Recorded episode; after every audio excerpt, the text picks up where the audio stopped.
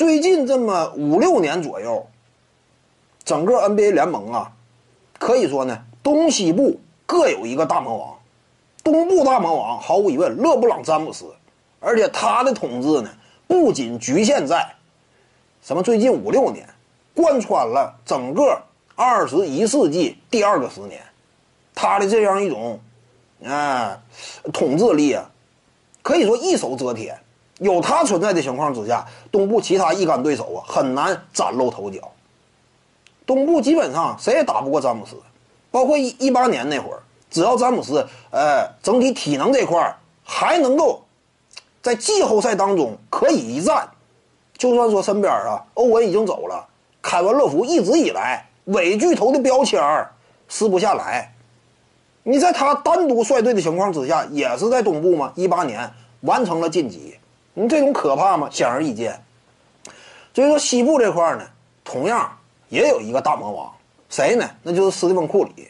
可能一谈斯蒂芬库里呢，很多球迷啊会感觉低估。其实你也不用低估，最近五六年，斯蒂芬库里就是西部大魔王吗？你说谁能干得过他？你说凯文杜兰特强啊？率领之下的雷霆是不是不敌斯蒂芬库里率领的勇士啊？二零一六年内组系列赛呀，内组西决呀，有些观众一提凯文杜兰特，进攻端不可阻挡，他的攻坚能力更强。你看看那组系列赛，他俩谁打得好？凯文杜兰特在那组系列赛当中发挥远远不如斯蒂芬库里高效，库里场均砍下二十八分，三分远射命中率接近百分之四十二，场均命中接近五个三分球，整体效率远远超过凯文杜兰特，率领球队击败了雷霆，那是那年的客观事实，对不对？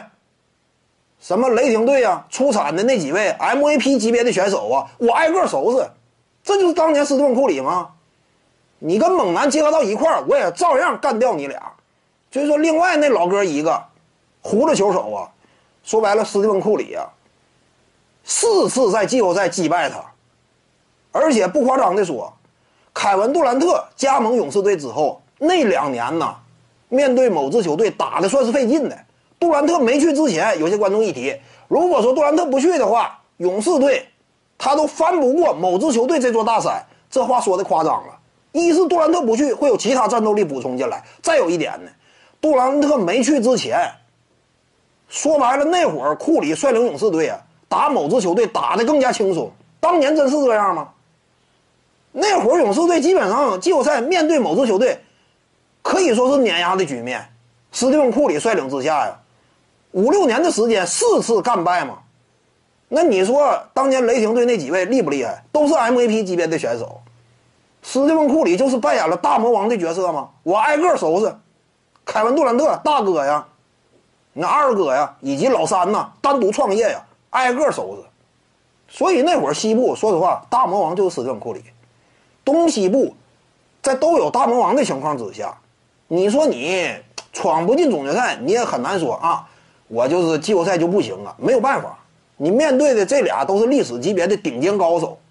你闯不进去，在某种程度上来讲也是情有可原，比不过大魔王呗。